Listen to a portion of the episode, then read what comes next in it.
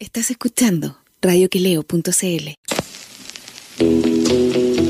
No viven en el barrio alto, ni estudiaron en colegio ABC1. Tampoco pertenecen a algún partido instrumental y ni siquiera tienen cuenta RUT. Felipe Rodríguez y Mauricio Palazzo se ríen del prójimo para no andar de malas pulgas y desnudan las contradicciones de un país siempre acosado por terremotos, incendios, tsunamis y desfalcos de políticos y uniformados. Esto es Ideológicamente Falsos por radioqueleo.cl.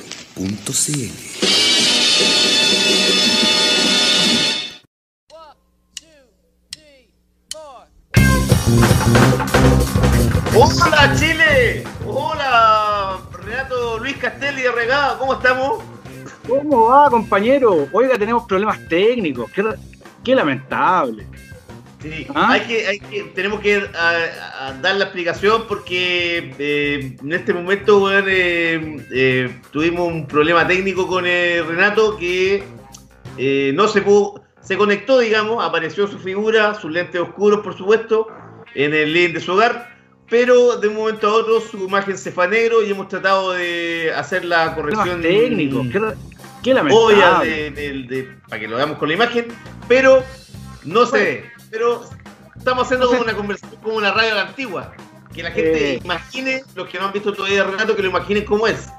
Eh, soy bello. Soy más bello que Mauricio. totalmente, po, weón, totalmente.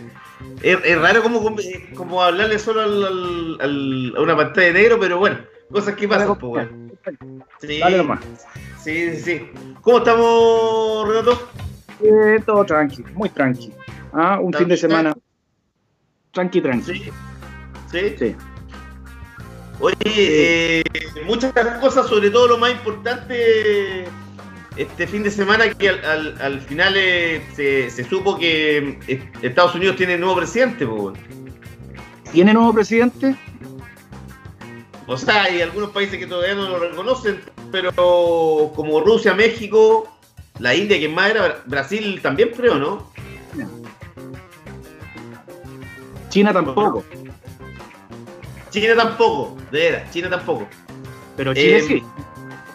Sí, pues Chile, de hecho, weón, eh, inmediatamente nuestro presidente, como corresponde, le envió una felicitación y dijo que compartían, weón, el cuidado del medio ambiente, el respeto por los derechos humanos. Eh, muchas cosas, weón, muchas cosas, weón, que eh, mentalmente las comparte Sebastián Piñera, pero que en la práctica no, no se ve así, porque el otro día, weón, el mismo viernes, weón, una persona tuvo trauma color de nuevo, pues, weón. Otro Sí. tuerto más. Sí, no, tremendo. Eh, pero Oye. bueno, lo importante es que Sebastián mandó sus parabienes a Iron Maiden, perdón, a John Biden. Sí, oye, mira, eh, está- eh, acá eh, ya está opinando Pancho Ceronte, dice el mítico señor S, porque no se ves. Y Juan Ignacio Rodríguez, como siempre, dice, de repente es mejor que no aparezca. Sí, no, le encuentro razón a Juancito. Dentro de esa obvio- hay, hay sabiduría. Hay sabiduría, esta vez le encuentro razón. Sí, sí, sí, los curados dicen la verdad. Es verdad, weón. Oye, el, eh, la, elección gringa, eh, ¿qué te, qué te pareció un poco, Renato, con, em, no sé, tantos días, weón, como cuatro días para saber quién efectivamente había ganado? El show de Donald Trump, que no, todavía no reconoce el, el triunfo. Dice que hay un fraude, curiosamente, en una elección que fue organizada por, digamos, su gobierno, weón, los que están a cargo, y él está acusando de fraude. Muchas cosas que uno no, no- no comprende. Eh, el hecho también de que eh, por primera vez en la historia Estados Unidos va a tener una vicepresidenta mujer que además es hija de jamaicano y eh, madre india. Está como cambiando la cosa, pero además también pasa que en el, en el Senado los republicanos siguen teniendo poder, el, el poder, digamos, las mayorías. Eh, lo otro que sorprende también que pese a todo, pese a la pandemia, eh, pese al- al- a la baja en, en- en- en la, digamos, la, la alta cesantía, eh, gente que no tiene mucha pega ya en Estados Unidos, lo mismo que pasa en Chile. Para mí me sorprendió N que, el, que Trump haya sacado un porcentaje tan alto. porque pues. imagínate, hubiese, hubiese, yo creo que hubiese estado bueno, el, el país funcionando bueno, en términos normales, yo, yo, creo que gana. Y además lo otro que también eh, uno ve que, eh, claro, uno eh, conoce a, Trump porque lo encuentra populista, que ataca a, la, a, a, las demás personas, no cree en el cambio climático, quiere echar a todos los inmigrantes. Pero es heavy que gran parte del, del, del, pueblo estadounidense, hay que decir también que esta fue la votación donde concurrió más gente a emitir el sufragio en, desde 1900, decían en porcentaje, eh, todavía le, creen, po, ¿Qué, qué, ¿Qué, pasará ahí? Bueno, sí, pues esa fue la, gran sorpresa. O sea, lo que le preguntábamos el otro día a Felipe Castro, desde Massachusetts, Boston, eh, el, efecto pandemia, claro, ha sido un manejo pésimo, pésimo. Eh, pero así todo, Trump saca casi la mitad de los votos. Eh, es tremendo, o sea, el mensaje de Trump ha penetrado en las clases medias, en las clases trabajadoras, eh, en el cuicaje conservador, de derechas, eh, absorbió completamente, casi completamente al Partido Republicano dentro del trumpismo, ahora se están descolgando, por supuesto, pero, pero es impresionante cómo sus teorías populistas, su mensaje eh, bastante dramáticamente anti, anti todo eh, y muy, muy perverso, eh, haya calado tan fuerte en el pueblo norteamericano. Eh, claramente, si no hubiera estado la pandemia, Trump sale, pero bueno, yo creo que arrasa. Po. Creo que arrasa, po. claro, eso, eso, es muy dramático, es muy dramático. Ahora, ahora podemos hacer chistes, Jim Carrey sale ahí como John Biden muy chistosamente diciéndole loser, pero, eh, pero estuvo peleadísima la cosa, peleadísima, o sea, y este otro vio que se le arrancaba el triunfo y denuncia el fraude como él sabe hacerlo, eh, alegando sin ninguna prueba, pero claro, viendo que se le escapa el poder y tirando esos mensajes que son capaces de, arrastrar a su grupo fanático consigo, al desastre, por supuesto. No creo que pase mucho, pero eh, agrega algo de inestabilidad a la situación, que con países que todavía no quieren reconocerlo porque está la cosa todavía enigmática. Es todo muy raro y además el, el, sentido también del, del espectáculo del, del, de los gringos, o sea, lo de Donald Trump eh, es que me parece a mí en, en cuanto a el show que ha hecho el tipo pa, ha montado un show en que todavía la gente eh, eh, hizo que se instalara la duda de si eh, había existido un fraude electoral, de que ¿te acordás que dijo también que lo, los votos que llegaban, que se habían emitido después del martes no, no, no valían, los que habían votado por correo? O sea, ha puesto puras cortapisas a esta elección, que es algo que los gringos también eh, se, se, van a gloriar. Pues el otro día, ¿te acordás que el, el eh, cuando estaba hablando, dando un discurso, hubo de tres cadenas de televisión que lo sacaron, dijeron ya este bueno, es muchas las mentiras. Estaba viendo además que el primer, el primer año de, de, ejercicio de Trump había eh, dentro de su discurso habían más de 2.000, 2.140 mentiras así efectivas que el tipo había dicho. Y lo otro que ahora que él se va a querellar para que haya, digamos, un, una supuesta nueva elección, no sé, de que dijo que estaba todo arreglado, eh, a lo largo de su vida, eh, Donald Trump ha eh, interpuesto querellas cada 11 minutos. Que es como un récord increíble, bueno. Sí. O sea, el tipo está acostumbrado bueno, a, a, a, ir a tribunales bueno, por cualquier cosa. Imagínate, cada 11 minutos una querella. Eh, Dice todo. Sí, y, y está gana como. Tiempo. Gana tiempo. Eh, gana, claro. Claro. Gana tiempo, siembra la mentira y, y con eso provoca conmoción entre sus partidarios y desajustes emocionales y, y dudas en los contrarios. Eh, eh, es, es muy gebeliano el sistema que ocupa. ¿eh? Muy, muy, Sí. muy gebeliano. Sí, sí. Y la, la sobrina esta que sacó una biografía donde de, lo, lo hizo mierda, ¿te acordás? Hace un tiempo, Mary Trump, hace como tres meses, cuatro meses, Escribió una columna en el diario Guardian en inglés y, dijo que conociéndolo, conociendo su manera de actuar, él en estos meses que, que se vienen, digamos hasta el 20 de enero, cuando se hace el cambio de mando, él iba a desestabilizar, a, eh, a provocar problemas en el, en el gobierno eh, estadounidense y le, le iba a provocar problemas a Biden, también a su sucesor. Dijo que él seguro iba a provocar una venganza. Oye, eh, lo, lo- lo de hoy, el tipo despidió al secretario de defensa, al jefe del Pentágono, a Mark Esper, lo despidió por Lo despidió. Twitter. ¿Ah? Ahí lo despidió era- por Twitter. Claro, así él lo anuncia y capaz que lo haya despedido primero por Twitter y después le dice. Eh, pero es impresionante porque con ese tipo había tenido severas diferencias en el manejo de, la- de las crisis sociales y, y el manejo de las manifestaciones eh, con el asunto racial. Porque Claro. este tipo no estaba de acuerdo con llamar a la Guardia Nacional ni con llamar a los milicos. Y Trump, por supuesto que estaba en la otra. Y ahora lo despide así, pero es como la del picado. Eh, Es muy fuerte. Sí, pues es como un Kiko, po. Sí. Y bueno, y, y, bueno, los que se han hecho, se han hecho en América han sido los, los cómicos, por ejemplo. Jim Carrey, ahí, eh, esos videos que salen eh, y mirándolo jugando ahí con un, con un autito que no se quiere ir y saltando la pelota. Eh, se ríen de él, porque es, es ridículo, francamente es ridículo. Pero el tipo ridículo. habla en serio. Pero habla en serio. O sea, capaz que haya que sacarlo con el servicio secreto de la Casa Blanca porque no se va a querer ir, desatando más problemas.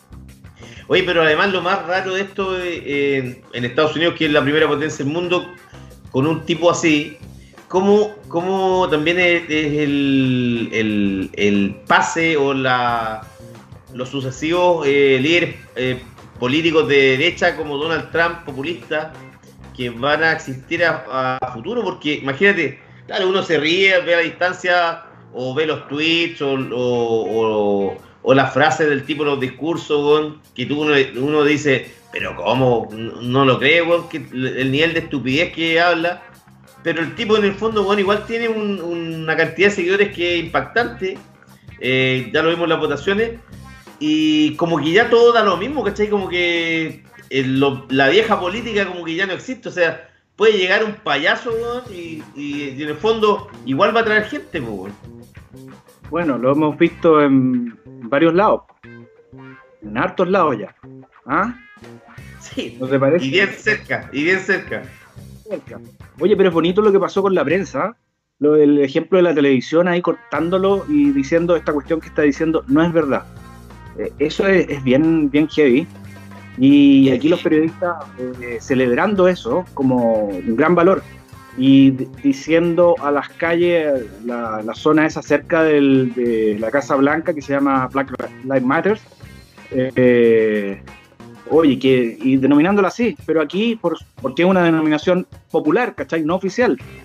Claro. Eh, pero aquí, por ejemplo, eh, como decía alguien, no sé quién era, eh, Antonio Neme, que creo que decía, y aquí se ponen colorado entero los periodistas para decir Plaza Dignidad. Es interesante. Interesante también el- lo, lo enfermizo del periodismo. Sí. No, ayer- Pero ¿cachai? Que en el fondo lo que tú decís del, del periodismo en general, eh, periodismo gringo que yo encuentro que eh, es bastante valioso en términos eh, mundiales, weón, de las cosas buenas que tienen los gringos. por primera vez también se como que dejaron una cierta imparcialidad para decir, ya, weón, basta con este weón, es, es demasiado lo que miente, es todo muy burdo. Eh, puta, hay que rebatirlo, ¿cachai? Porque siempre como que la Porque prensa gringa, No, eh, históricamente, sí, tienen, históricamente- tienen esa sí, de- conducta, los gringos, los gringos como que se definen. Los medios tienen su posición bien tomada eh, pero aquí se sintió mucho, hasta en revistas científicas, ¿cachai? O sea, eh, ya la cuestión, todos decían, es una cuestión de vida o muerte, o sea, la, la asumían como una, una batalla de verdad, ¿cachai? Contra el oscurantismo. Y ahí los periodistas... Claro. Oye, Chicho, eh, vamos a la, a, la, a la música porque tenemos que llamar al, al invitado. ¿Te parece? Sí, Mira, dale. nos vamos, nos va- nos vamos con dos temas. Nos vamos con eh, uno de los eh, hip hoperos más destacados de Chile, Matías Chinaski, con el tema Ansiedad. Y nos vamos con un single del recién estrenado disco de Mauricio Rebolés. El tema se llama Padre Soltero y el disco que eh, está recién publicado se llama Quiero seguir continuando para que lo, lo escuchen, está, está interesante. Así que vamos a la Ah, música y volvemos con el entrevistado.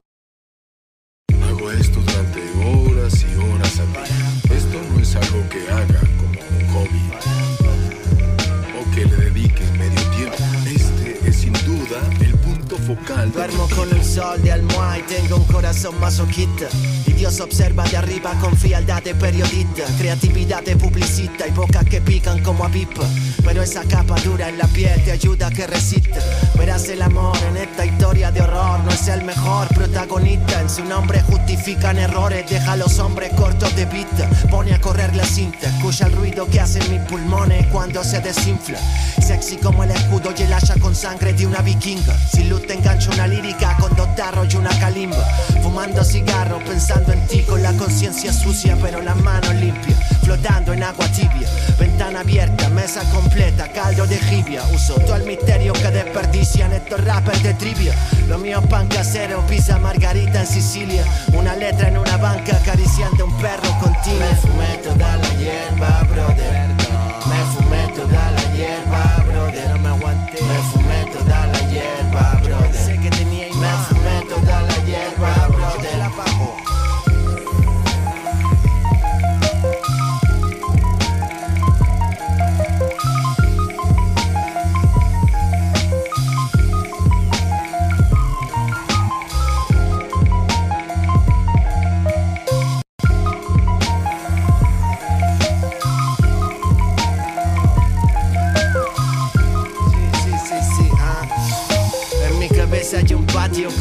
espesa, salvaje y árboles gigantes, parlantes como dinosaurio. Deambulando por ahí me encontré hasta con el Braulio. Si mañana muero, mamá, por lo logré mi epitafio. Estoy pensando en esto, mirando cómo se bañan los pájaros, revolviendo el tiempo y estos sentimientos vándalos. Ese cuerpo no se está siguiendo, hermano, nano, grábalo. Engrápate los párpados, ve al sol entre los álamos. Soy bailarín de balsa a sueldo, almuerzo con el cabo fresco, tallarines con pesto. Ofrecemos toneladas de rap porque nos gusta hacerlo y fluyo como el meco, tocando el saxo contento. Me fumé toda la hierba, brother. Me fumé toda la hierba,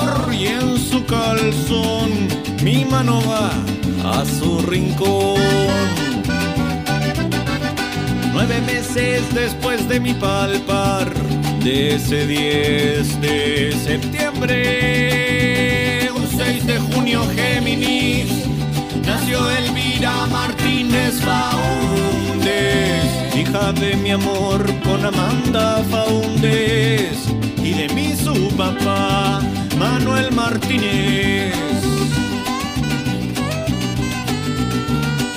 Dos años viviendo juntos, fuimos una familia y de pronto, como si nada, dice estaré enamorada.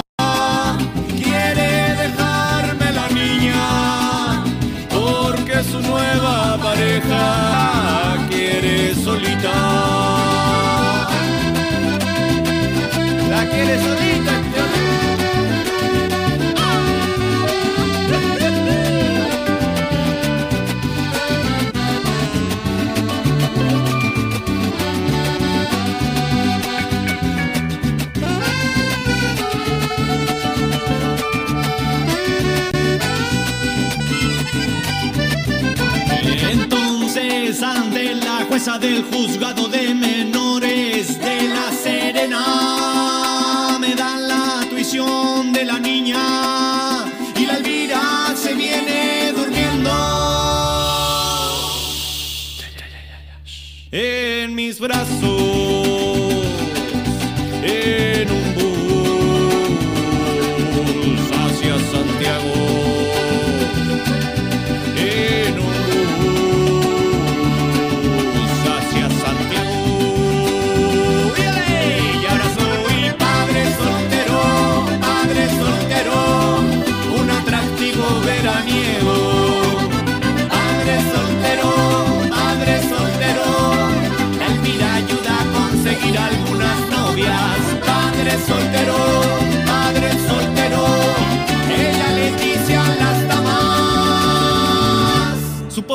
es una ventana a un mundo de padres solteros. Y ahora soy padre soltero, padre soltero, un atractivo veraniego. Padre soltero, padre soltero, la Elvira ayuda a conseguir algunas novias. Padre soltero, padre soltero, ella le dice a las. Su papá es una ventana a un mundo de padres solteros. Su papá es una ventana a un mundo de padres solteros. Padre soltero.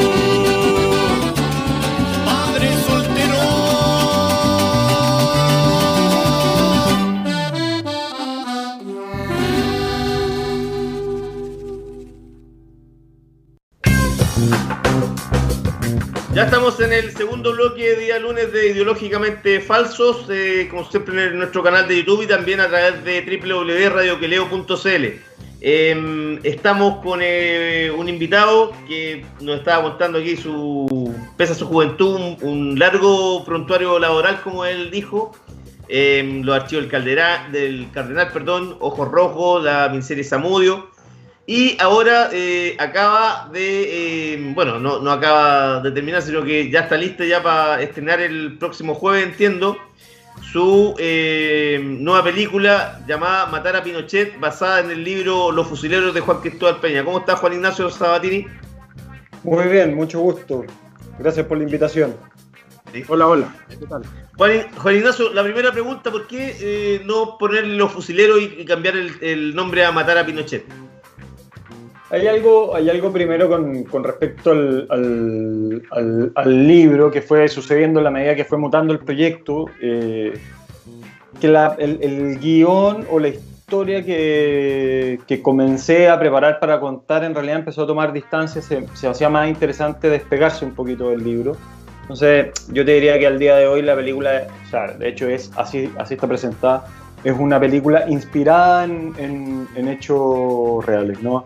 La diferencia está en la distancia que uno toma para ficcionar ciertas cosas, las libertades que nos dimos para eh, eh, insisto, ficcionar situaciones que iban en favor de la trama más que del hecho histórico en sí mismo, digamos, ¿no? En ese sentido, con el correr del, tiempo, eh, la película fue haciendo, el título de la película fue haciendo más sentido este que tiene ahora que los fusileros, ¿no? Va más sobre la acción en sí misma que, que, que, que el, grupo, que el colectivo. Entonces, en ese sentido, me pareció interesante este nuevo, este nuevo título que cuando ya estaba decidido, el Chile, ¿cómo se llama? El país ardió, salió a las calles a, a- a demandar por un, por un, por un país más justo, ¿no? Igual el, el título está es como más, más pegador también, por ejemplo, en términos internacionales, yo creo que, o sea, si, si estuviera funcionando la sala de cine como, como era antes, digamos, antes de la pandemia, para un, pa' una persona es mucho más interesante también llamarlo matar a Pinochet que, por lo que significa Pinochet que los fusileros. pues. Total, totalmente. O sea, el, el- el título invita, invita de manera distinta. ¿eh? Eso, eso es. Eso, eh, eh, eso no hay, no hay, no hay, no hay dos, no hay dos opiniones al respecto, digamos. No sé, me parece que hace buena justicia a lo que es la película también. Sí, sí. Oye, Juan Ignacio, igual, igual en lo tuyo hay una especie de privilegio y a la vez una ultra responsabilidad, porque agarraste el libro Los Fusileros de Peña, que debe ser uno de los cuatro más grandes libros sobre dictadura y, y Noche y todo el sistema. No sé, los otros serían La Conjura, eh, las garras del, ¿cómo se llama? El, eh, los zapatos del Puma eh, y algunos El despertar de los cuervos. No sé, ¿cachai? Son libros, el de Peña es una, de una contundencia, lleno de recovecos, que no se acaba en el dentado. Se remite al- a la infancia de los cabros y, y termina más allá de los queñes. O sea, es muy Claro. un material tremendo. Entonces, ¿cómo, cómo, cómo pudiste a- agarrar eso y de, de repente hubo que despostar y cortar así, decir me voy a centrar en esto porque lo otro era una, era una serie de 10 capítulos? Claro, en ese, en ese, en ese sentido, por eso el comentario al principio, ¿no? En el, en el, en el espíritu del, del, del libro, yo creo que la película representa el espíritu del libro, ¿no? Ahora, en términos concretos, como, como material histórico, documental histórico, creo que la serie de Guerrillero que, que hizo Chilevisión hace plena justicia a la historia, digamos que, que esta historia que cuenta que cuenta el Juan Cristóbal ahí en, en el, en, el, en el libro, digamos, ¿no? Ahora, la película tiene 120 minutos, o sea, o uno tiene 120 minutos para contar una historia, esto te obliga a, a ir, eh, a, a- ir decidiendo qué mirar y cómo mirar de esta historia súper coral, digamos. eh, y en ese sentido fui tomando decisiones, que yo diría que es lo que más me costó del proyecto completo, de toda la ejecución del proyecto, finalmente tomar la decisión de cómo contar la historia. ¿no? Eh, que curiosamente la encontré un tiempo después, cuando fui, eh, me decidí a, a indagar en un personaje que no está, que es un actor secundario en el libro del Juan Cristóbal, que es la Tamara, digamos, ¿no? Me topé con la historia de la, de, de- de la Tamara y ahí, ahí eh, cobró sentido, cobró valor visitar, terminar de visitar esta historia, ¿no? Oye, a, a ella tú como que le diste la preponderancia, digamos, en, la película. Em, contaste en una entrevista que de, la tercera que te juntaste incluso con la hermana para que, para que te contara cosas más de personales de ella. ¿Qué, descubriste que no había estado en el libro eh, en esa reunión? Una mujer de un arrojo tremendo, eh, sumergida en un mar de contradicciones. Eso encontré en los relatos de la, de la, de la Silvia. digamos, Contradicciones, la- contradicciones por, por lo que ella venía de su clase social versus estar luchando no a favor de la- de la igualdad, ¿es tú? Pero no solo, pero no solo eso, ¿no? El- el- el- porque, porque también el- las eh, Cecilia Mañi también es madre, ¿no? Era madre, ¿no? Y, y- Sí. y- y- y tiene esta cuestión también de apartar lo suyo para ir por los del resto y, y- eso en algún minuto, no sé, no sé si ustedes tienen hijos, yo tengo dos y me parece tremendo, digamos, ¿no? Es una decisión tremenda, eso por lo bajo es, una, es un dilema, digamos, ¿no? Eh, eh, y eso y esta mujer que se levanta con una fuerza inusitada en una, en, un- en una organización eh, masculina, digamos, 100% masculina, en una época donde la mujer cumplía un rol súper secundario en nuestra sociedad, ¿no? Entonces, eh, va apareciendo, van apareciendo o apareció un personaje, un personaje tremendo, tremendo, tremendo, tremendo, ¿no? Y, y nada, el resto fue poner la historia en contexto en mi- desde la mirada de ella y, y creo que cobró o, o tiene un, un tremendo valor, por lo menos para mí. digamos.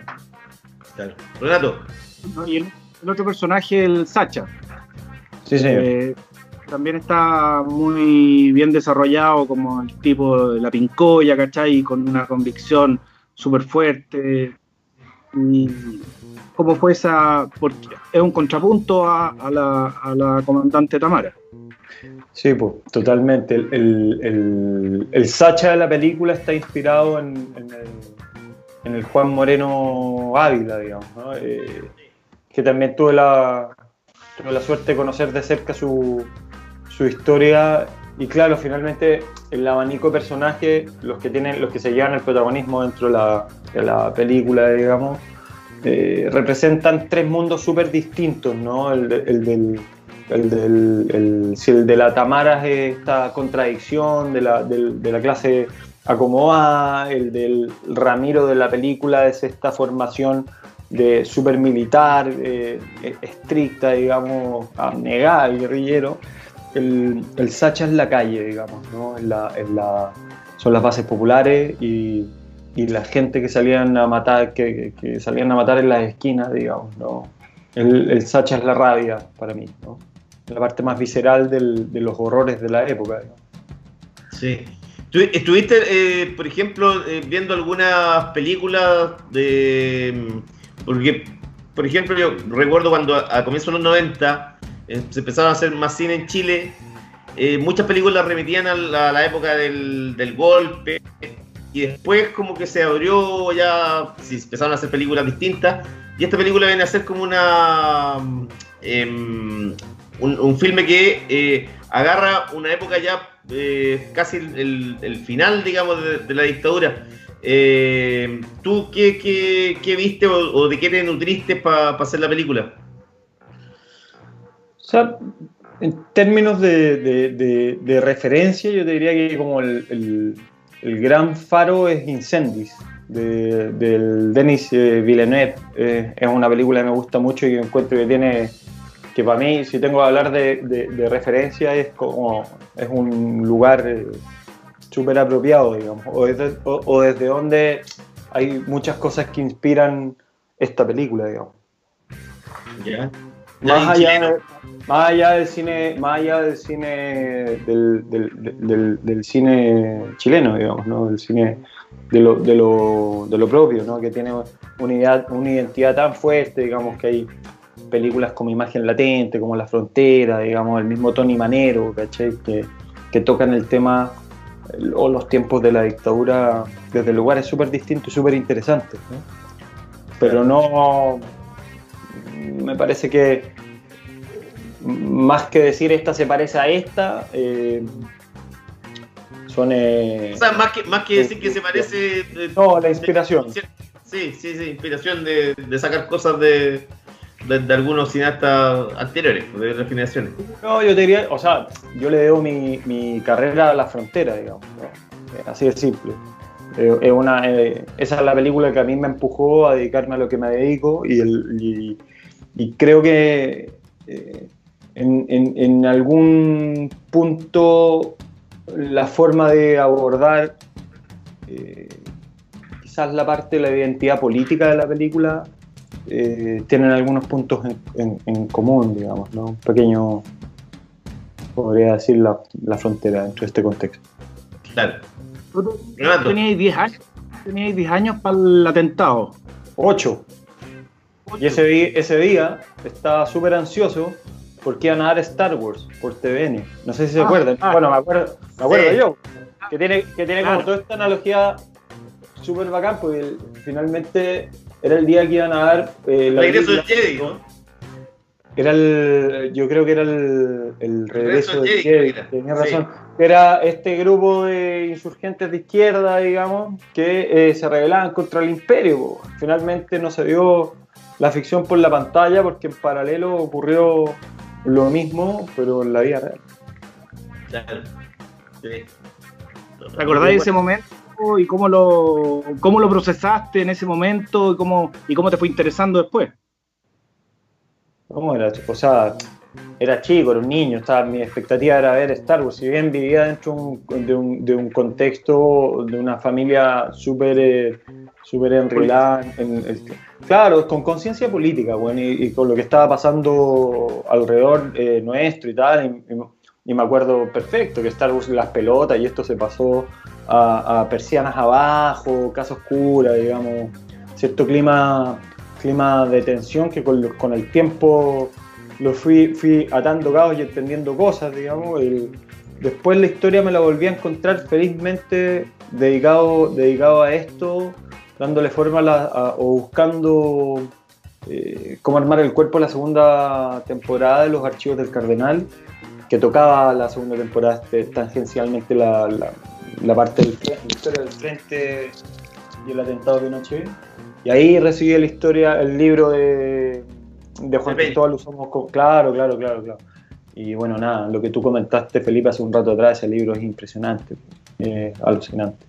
Porque cuenta la historia también de una forma súper distinta, ¿no? Esto, los saltos temporales, poner el punto de atención en los cabros, digamos, más allá de las cúpulas de poder y las grandes disputas ideológicas, eh, en los cabros, ¿no? Te cuenta la historia de, esto, de estas personas detrás del personaje, que es algo que traté de, de- también de traspasarle aquí a, este, a este proyecto, ¿ah? tomando todas las distancias del mundo con la obra de Juan Cristóbal, ¿no?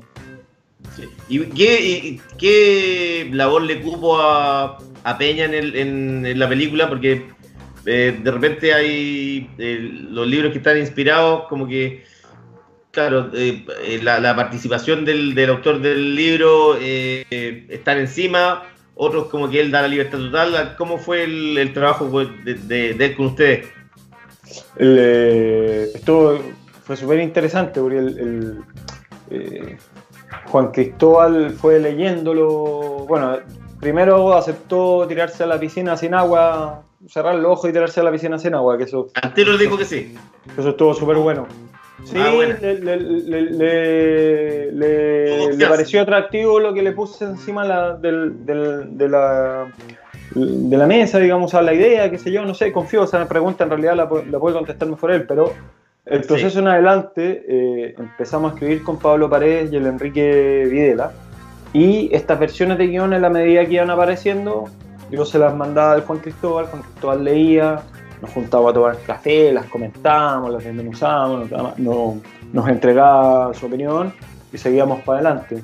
Después, cuando el- se terminó el rodaje, eh, lo invité a un par de visionados de las primeras versiones de montaje, que también Juan Cristóbal iba entregando ahí su, su opinión, siempre súper valiosa. Así que yo te diría que estuvo eh, monitoreando de cerca, estuvo de cerca y sobre todo conversando, ¿no? que es tan útil en, toda esta, en todos estos procesos creativos. digamos. Sí. Renato. Eh, ¿Te hubiera gustado contar con más presupuesto para la película? ¿Será una cuestión más, más grande? ¿O quedaste satisfecho con el producto? No, me gusta el. Yo creo que todos los proyectos responden a lo que va sucediendo con ellos desde el punto de vista mm, económico, cómo, es, eso condiciona el guion, el trabajo después con los actores, con los elementos que uno tiene. O sea, son, son como estos organismos vivos que van mutando eh, con la realidad que tienen. Esa pregunta, la, la respuesta lógica ante si me, si, si me ponéis más plata en la mesa para salir a hacer, eh, es obvio que yo, o que mi respuesta sería sí, pero, eh, y esto no solo lo digo por eh, matar a Pinochet, sino por todas las cosas que, que he hecho, eh, finalmente hay un diálogo súper orgánico entre la realidad del presupuesto y lo que uno y, lo que uno termina haciendo. digamos. Siempre están dialogando ahí, te están, y es parte de las cosas que te van poniendo a prueba eh, al minuto de hacer. ¿cachai? Mm, Sí. Em, del, del, del, del, día, digamos, del atentado que fue el 7 de septiembre del 86, ya han pasado 34 años. Em, ¿Cuál es la, la, la idea tuya, por ejemplo, también de dejar, no sé, como, entre comillas, el legado de la película, sobre todo entendiendo que las nuevas generaciones ven esto súper distante? El mismo caso tuyo que te acordáis de un hecho puntual que era lo de la, la película La Guerra de la Galaxia quizás más que del mismo hecho de que, al día siguiente también hubo matanza y todo como la venganza de Pinochet, en, el sentido de que las nuevas generaciones, ¿tú crees que eh, es bueno mostrarle estos eh, para que vayan comprendiendo la historia de Chile? ¿O solo es una idea de hacer una película que tenga que ver con Chile y nada más, digamos, trascendente en ese sentido? Yo creo que el, el- primero que nada este es un, es un acontecimiento en nuestra historia reciente súper súper tabú, digamos, súper poco conversado, súper poco expuesto, del que se sabe poco, del que se habla poco, Sí. digamos. Y en ese, en ese sentido me parece que si esta, que por cierto es motivo de orgullo, digamos, dejar un, un pequeño granito de arena a la idea de la discusión sobre nuestra historia reciente, ya la pega está súper hecha, digamos, ¿no? Eh, más allá de las valoraciones en sí misma de la, de la, de la película, o sea, creo, creo de hecho que cae en un, en un momento histórico súper eh, valioso, digamos, ¿no? Esto que estamos hablando de los 34 años, eh, en, en octubre del año pasado, cuando estalló, cuando estalló la calle y todos salimos a demandar nuestro- nuestros genuinos derechos por vivir en un lugar más justo, conversábamos con el montajista eh, encerrado en la sala de edición mientras estaba pasando todo esto. Y, weón, llevamos 34 años intentando matar eh, a Pinochet, weón. Pues, es moviéndose esa sombra. Y, la, y, y, y, y, weón, y sonaban los helicópteros de la, de la, de la, de la- del monitor de montaje y pasaban por, la, por, por, por afuera, por la calle, ¿cachai? Entonces, como, weón. Qué, Sí. qué, qué- qué tremendo, digamos, ¿no? Sí, a mí como que me, tuve esa misma sensación cuando empieza la película que eh, aparecen imágenes, weón, con, con eh, gente protestando, weón, los, pacos, weón, eh, eh, disparando. Me, pareció que era como, vivir el, presente, pero lo encontré súper raro, que uno, claro, se imagina, son casi 35 años, que es N tiempo, pero en el fondo es como que nada cambió, pues, está como todo igual, ¿cachai? Es rarísimo eso. Es rarísimo, es- súper curioso. Por eso está buena. Encuentro, encuentro que eh, para mi gusto la película genera más preguntas que respuestas, digamos, ¿no? Eh, eh, si genera la necesidad de salir a contestarlo, salir a, a buscar esa respuesta y a dialogarlo, la pega está, la pega está hecha, digamos, ¿no? Como, como valor, como documento, digamos, ¿no? Eh, Sí, den- dentro del, dentro del panorama, de- dentro de la foto de la- del legado histórico, por decirlo de alguna manera, digamos, ¿no? Un grano de arena a esa discusión. Oye, Oye, ¿qué, qué se viene para la.? Dale, dale nomás, Renato, perdón. Juan Ignacio, eh, ¿y cuál es el diálogo con tu papá sobre esto? Porque tu papá, eh, eh, eterno director de televisión, con una experticia grandísima, eh, Ah. ¿él te aconsejaba sobre esto? ¿Te daba su información histórica por último? ¿O, o tú prefieres, prefieres mantenerlo bien al margen y después mostrarle el producto ya hecho? No, ma, yo, yo siempre con mi viejo eh, eh, mantengo una relación de colaboración súper cercana, digamos. Yo, yo- todas las cosas que hago, eh, pido su opinión, se las cuento, discutimos, hablamos, más allá de su, de su, de su, de su propia experiencia en, en- en- el, en- el hecho puntual, digamos, ¿no?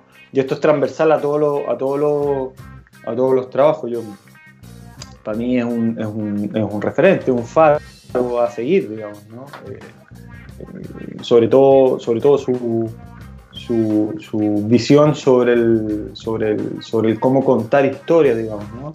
Tipo, un, tipo que sabe, un tipo que sabe un montón, digamos. Sé que el comentario viene súper de cerca, pero, pero bueno, Ajá, nada. Para mí, para mí es un referente, digamos, ¿no? Oye, ¿y qué le. Cualquier persona de alguna índole algo conservadora diría, oye, de nuevo están tonteando con la dictadura, no tienen otros temas. Y, y tú eres un cabro joven y se mete con el tema y, y frontalmente nombrando eh, matar a Pinochet. O sea, es una cuestión bien desde el título, eh, meterse ahí en la duda. Sí. Pero pisando algunos callos, pues, porque por supuesto que hay gente que te van a considerar un, un traidor, buena patria, no sé. La, la- la- la Fundación Jaime Guzmán, weón, no va a querer ver la película, weón. Pero hay, pero hay algo también, a ver, habrán unos que se, que se enojarán. A mí, a mí esa, esa cuestión polarizada de lo, del- de lo, de lo, de los buenos de, de izquierda, los malos de derecha, y que, ah, que ya están estos, estos, estos zurdos haciendo esto otro, ¿por qué no se gastan la plata en el Estado en otra cosa? Es, yo, yo creo, el paso de, ese, de esa visión añeja de, de- de ser eh, sociedad, digamos, ¿no? Eh, siéntate, mira la película y conversemos con altura de mira, digamos, ya han pasado su buena cantidad de años, discutamos, pues, sentémonos a conversar en serio de nuestra historia, ¿cachai? Más allá de esta cosa de, ay, bueno, esto, eh, insisto, ah, como el rollo de los cuicos abajistas, weón, o- o- o- o los zurdos que se cantan nuestros impuestos en hacer estas cosas, me parece un diálogo muy pequeño, weón. Muy, muy, muy, muy pequeño y muy poco interesante, weón. Lo que lo vas a topar. Sí, bueno, pero, o sea, a ver, sobre todas las cosas vivimos en democracia, cada uno es libre de pensar y decir lo que quiera, digamos, ¿no? Y, y ya está, digamos. Me parece que hay que ser respetuoso, sobre todo con estas cosas. Me ha tocado, me ha tocado trabajar sobre, sobre historia eh, verídicas un montón, digamos. Y acá lo primero que hay que entender es que hay que tener respeto por, eh, por todos, digamos, ¿no? Eh, los que están involucrados en la, en, en la foto en el momento a trabajar, ¿no?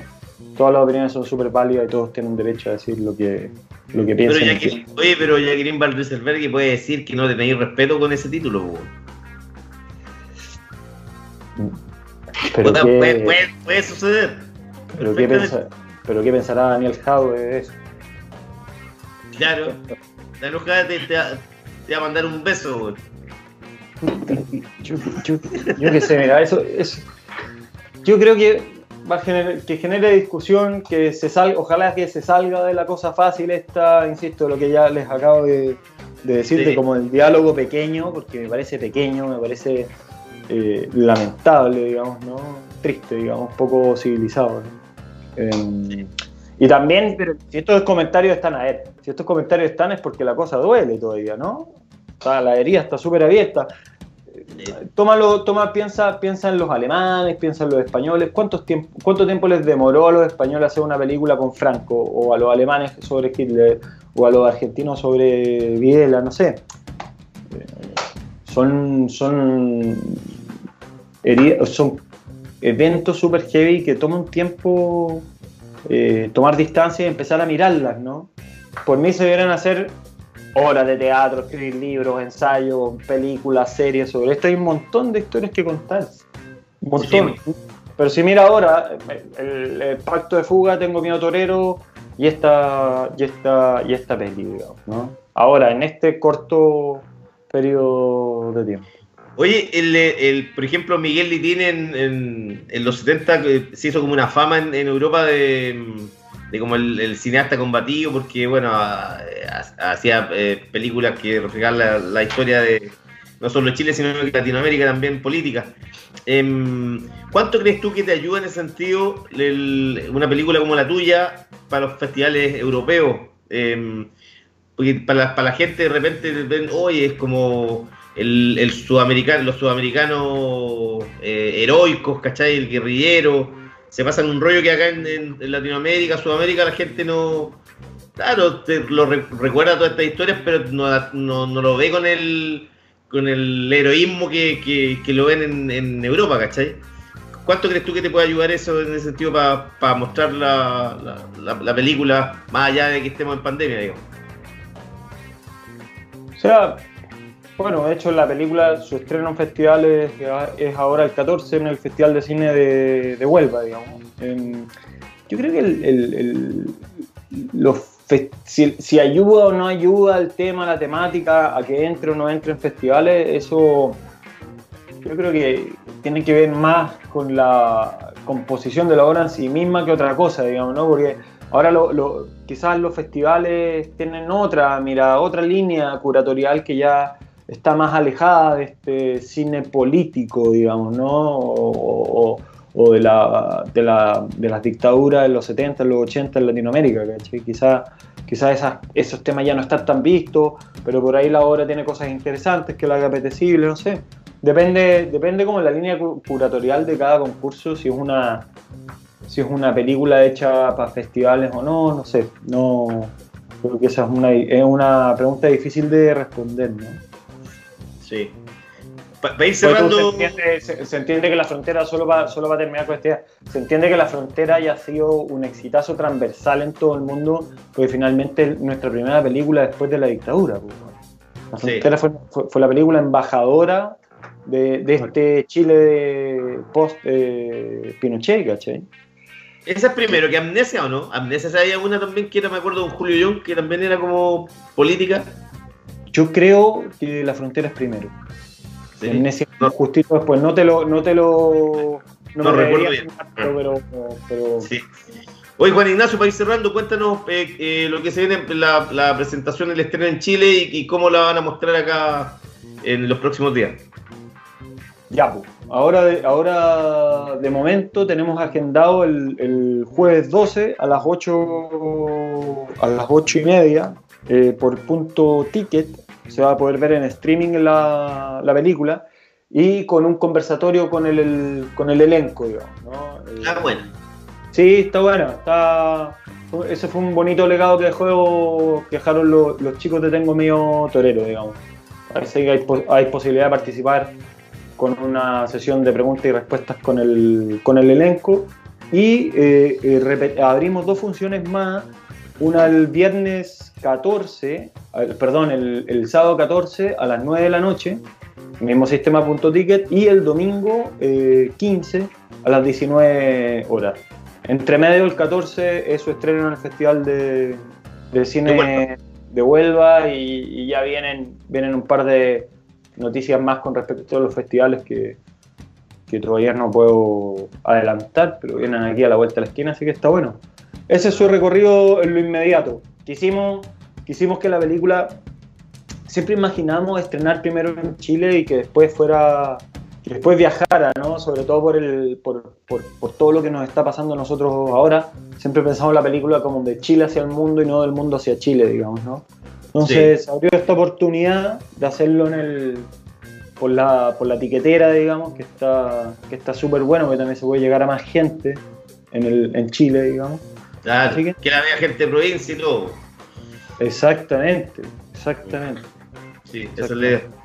Ya, pues Juan Ignacio, muchas gracias. eh, que te vaya muy bien con la película. eh, Matar a Pinochet, eh, como, como bien dices, eh, se estrena el jueves 12 por punto ticket a las 8, 8 y media. Y media, ocho y media. 8 y media. 8 y media. Está buena. Está buena. Eso. Gracias, Juan Ignacio, y que te vaya muy bien. Aquí y afuera.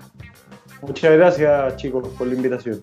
Vale, que esté muy bien. Chao, chao. Chao, chao. Y, y nos vamos a la música, nos vamos con Isaac Ice, con Walk On By y Booker T and the MGs con Sunny Monday. Gracias, Juan Ignacio.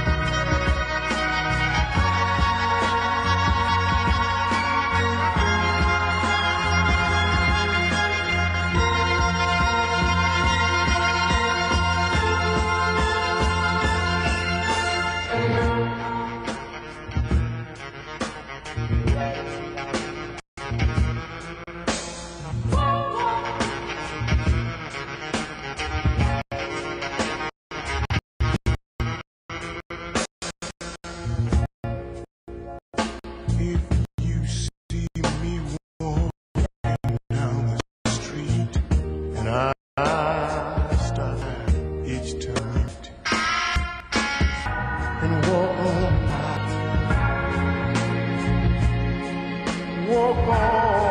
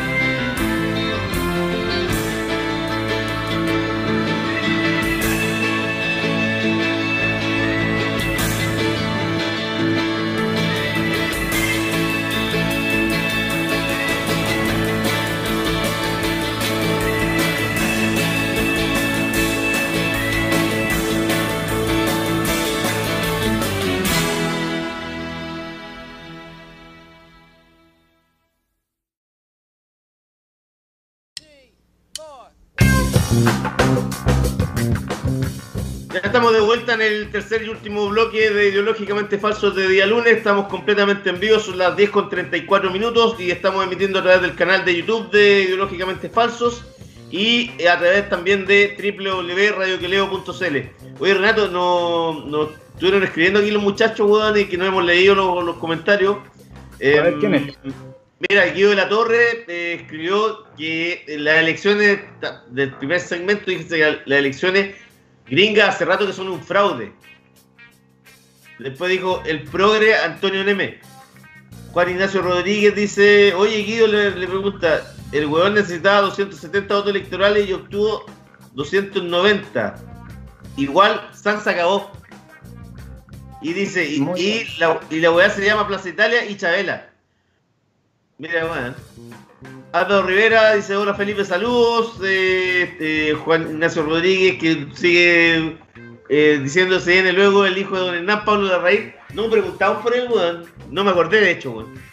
No, Solo por No, lo que lo leo.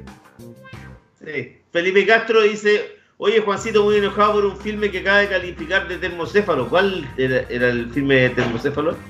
No caché, weón. no sé. No. No sé, bueno. No sé, tampoco, ahí no, no, no cacho, weón, lo, lo que estaban hablando. Oye, eh, Chicho.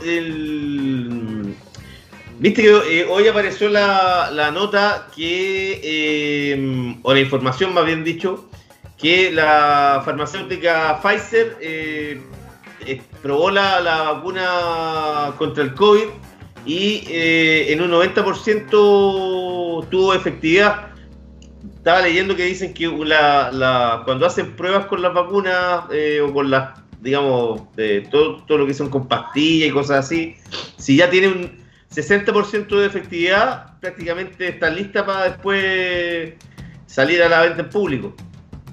Está bien, pues. Está bien. Está buenísima. Está buenísimo, sería buenísimo, ¿eh?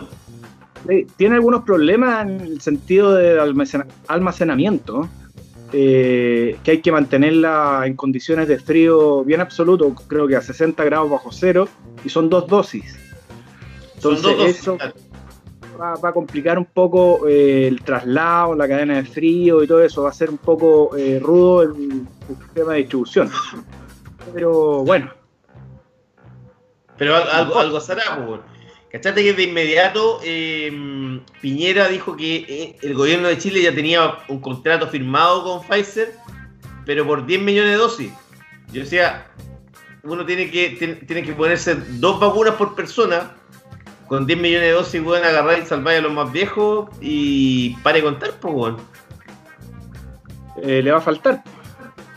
Claro, porque en el caso de Chile tendréis que tener, si somos 18 millones, tendríais que tener 36 millones, o sea, casi cuatro veces más del, del contrato que tiene eh, el supuesto contrato, que bueno, uno a Piñera no le podéis creer nada, eh, que, que, que pudo haber firmado, ¿cachai? Son- si son 10 millones y son, tendríamos que tener 36 millones, en- es como un cuarto de lo que se necesita, problemático.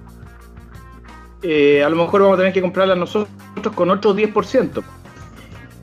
Puta, parece que sí, pues, weón. Yo creo que por ahí, por ahí se viene la cosa, porque, weón, eh, de ahí que se ponga el gobierno, difícil. Está difícil, está difícil. Pero, pero bueno, pero es una buena noticia esa. No, ya, por Sí, favor, hablamos de esto. hombre. Ojalá, weón, ojalá que ya salgamos luego ya. Sabes que yo, por ejemplo, ya como que no soporto el, lo del toque de queda, ya como que me tiene harto, weón.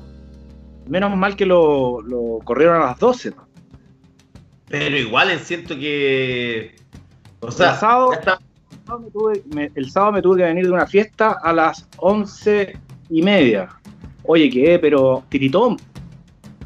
Pero claro, yo también el, el, el sábado también estaba de pasar a la casa de unos amigos, weón, y claro, también tenés que devolverte y no como que a las diez y media de la noche como que uno recién está ahí como carburando, weón. pero no sé, bueno, ojalá que ya, oja- ojalá que ya la, eh, a medida que eh, sube la temperatura eh, puedan ir eh, cortando ya esto porque yo siento que no tiene ningún, no tiene ya ni pies ni cabeza, po. O sea, la gente yo creo que ya sabe cuidarse. Sí. Y la gente ya se adaptó a estar en la calle, por lo menos en Santiago, que es donde uno más ha estado en este periodo de eh, pandemia, que la gente ya se adaptó a estar con la mascarilla en cualquier lugar, ¿cachai? Eh, no, no, como que no. Acá, por ejemplo, no, no ha pasado lo que pasó en Europa, que llegó el verano en Europa y, y estaban todos las discotecas, los bares llenos y con la gente de uno al lado del otro, todos sin mascarilla, carreteando. Acá la gente igual todavía está con, con la mascarilla, weón, eh, todos los días, pues, weón, en la calle, pues. Es muy difícil ver a gente que esté sin mascarilla. Sí, eh, yo creo que aquí la gente ha sido, dentro de todo, responsable y, todo ese discurso que venía del gobierno de que el aumento venía por la irresponsabilidad de la gente, yo no lo creo así. Yo creo que la gente ha sido responsable. Cuando no es responsable es porque no puede ser responsable. Cuando te subes al metro lleno o a las micros llenas o tenés que hacer una fila donde no hay nada organizado. Claro, ahí se producen situaciones de congestión y poca distancia social. Claro, pero yo creo que cuando la gente puede hacerlo, lo hace. Lo hace. Yo creo que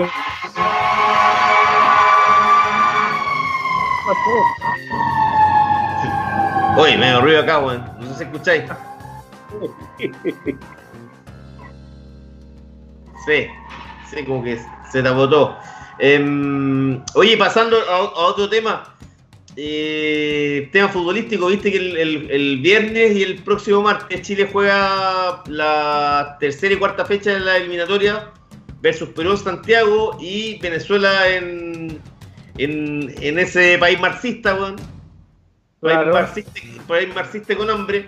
Eh, habían dicho que no iba a, no iba a poder eh, viajar eh, Eric Pulgar, el volante de Fiorentina, y al final lo liberaron porque habían varios compañeros que estaban con COVID. Él, él estuvo, de hecho, creo que le habían hecho como tres exámenes, porque él, él se contagió y duró como un mes prácticamente con la enfermedad, que no, no, no se le iba. Pero ahora está en, en completas condiciones. De hecho, había vuelto el fin de semana ya jugando de titular, los 90 minutos y todo. Eh, no lo querían dejar eh, viajar a él. Claro, a él y a un uruguayo, Martín Cáceres, y un argentino, eh, Lucas Martínez Cuarta, que cada uno venía a, a defender a su selección respectiva. Y ahora ya le dieron el visto bueno, porque era muy raro que, por ejemplo, otros casos como el mismo de Sánchez y Vidal, que pudieron viajar y no, no hubo problema. es que son las zonas italianas. ¿Sí? ¿Y Florencia cuánto está, por ejemplo, desde de Milán? No, está. A ver, deben ser eh, unos 200 kilómetros. Ah, pero, Pero- tampoco, es tan- tampoco es tanto.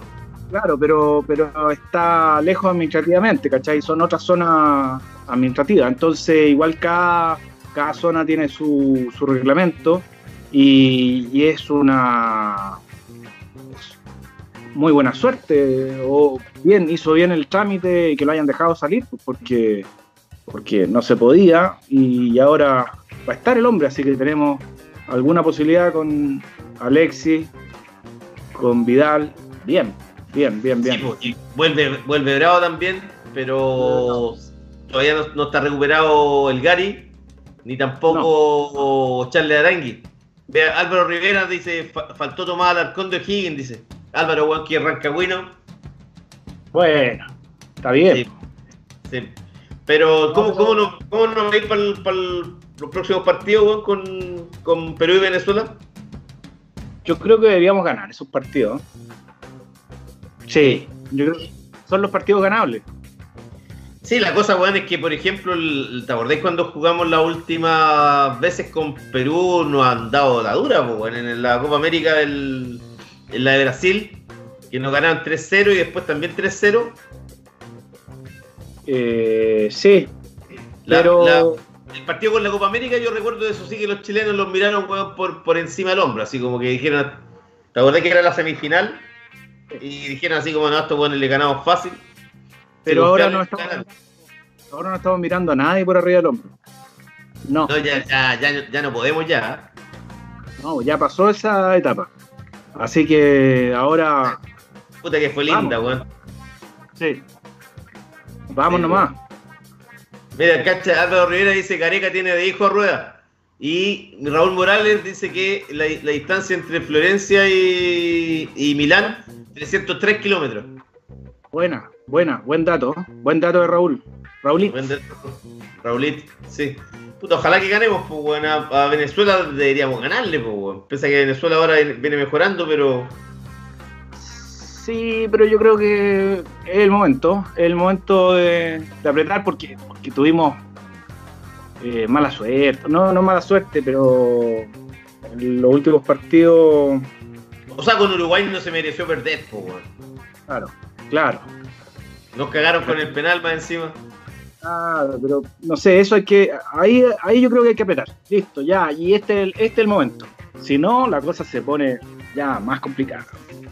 Sí, pues si no, ahí ya se nos, se nos pone cuesta arriba. Si ahora nos sacamos con 6 puntos, quedaríamos peleando. Imagínate, en las dos primeras fechas sacamos 1 a 6, pues. Estamos. Fue dramático, y, y podríamos haber sacado bastante más. Sí, pues, sí, pues, mucho más, pues. Sí, con, con los uruguayos hasta pudimos darle ganado. Sí. Pero bueno, cosas que pasan. Oye, Chicho, para ir cerrando, em, ¿cachaste que eh, funcionarios del Consejo de Defensa del Estado eh, están evaluando impugnar el nombramiento de Alberto Espina como em, consejero? Sí, Que es una cosa, es una cosa que, weón, otra de las cosas que no, nadie entiende por qué lo nombraron consejero a, a Espina. Porque. Yo lo entiendo. Yo lo entiendo. Ah, sí. Yo lo entiendo. Absolutamente. Porque es un ¿Por qué amigote. Sí, pues. Es un amigote. eh, Y además está en el mismo sentido de, de- de Trump. De nombrar esa ministra de la Corte, la jueza en la Corte Sí. Suprema y amarrar. Amarrar. Esto es un amarre. Sí, pues. Además, es un premio. Es un premio a un, a un compadre que siempre ha estado ahí con él. ¿ah? Patrulla juvenil y todas esas burradas del año de la goma. Eh, eh, Espina nunca ha sido un prócer, no ha sido muy capacitado en nada. Fue No, Creo no, que nunca pésimo. destacado. Nada, pues nada, nada, nada, nada, no tiene ninguna gracia. Y no, y Piñera, bueno, otra vez más se come sus palabras, que el mérito, que el gobierno es los mejores, eh, y toda esa chaya, eh, y nombra a este tipo, que la verdad es un nombramiento a los Javier Blanco. Sí, pues totalmente. Es un regalito. Porque además, el, el sueldo son 8 millones de pesos, pues. Y tú puedes.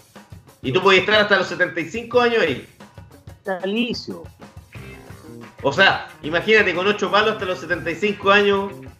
Por favor. Y además, O sea- a las reuniones estas del Consejo de Defensa del Estado de venir, weón, dos veces al mes con suerte, yo creo. Nada más.